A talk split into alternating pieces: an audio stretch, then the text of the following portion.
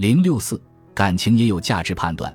虽然问出这个问题是能不能理解男朋友打游戏的问题，但是解决你们的感情问题，绝不是理解了男朋友打游戏的主观价值，允许对方打游戏就可以天长地久的。从你的描述可以看出，你们曾经如胶似漆，现在却少有交流。实际上，男女感情问题本质上也是一个主观价值的判断问题。大家都知道，爱情的本质是吸引。但吸引的本质是什么呢？其实是价值，金钱、工作、学历这些外部价值是价值，个人魅力、情商、自信心这些内部价值也是价值。但这些价值的评判却是主观的。比如，有些人就喜欢有钱人，你长得再好看，和对方心里重视的价值不匹配，那么主观价值就低。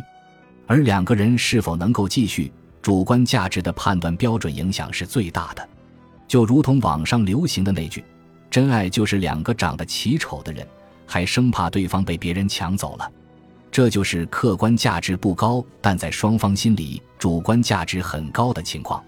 庄子道直有云：“尾生与女子栖于桥下，女子不来，水至不去，抱梁柱而死。”在生存和爱情不可兼得的两难中。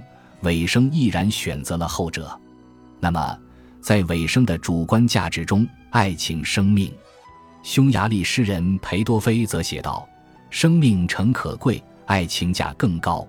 若为自由故，两者皆可抛。”诗人在生命、爱情、自由这三个价值中做了一个属于自己的序列安排：自由、爱情、生命。你们刚开始恋爱时，大部分精力都放在了对方身上。这是因为对方在你们心里的主观价值非常高。为什么主观价值那么高呢？因为从客观效用上来看，恋爱关系比单身能带来更多的效用，这是毋庸置疑的。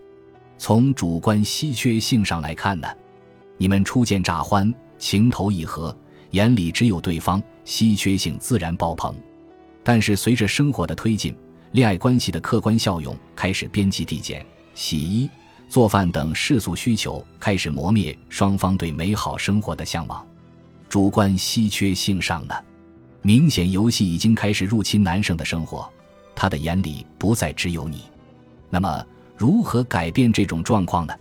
如果你有心提高自己在对方心目中的价值，根据价值等于客观效用形成主观稀缺性的公式，客观效用无法改变。那么就应该努力改变自己在对方心中的主观稀缺性。有了这个公式，爱情或婚姻经营的基本原则也呼之欲出了。爱的双方都应该致力于提高自身的客观效用，如自我素质、爱的能力，同时努力在彼此心目中让主观稀缺性为正值，并不断增加。有的爱情即使始于颜值，也会忠于三观。但最美的爱情就是你很好。我也不差，两个人势均力敌，相辅相依。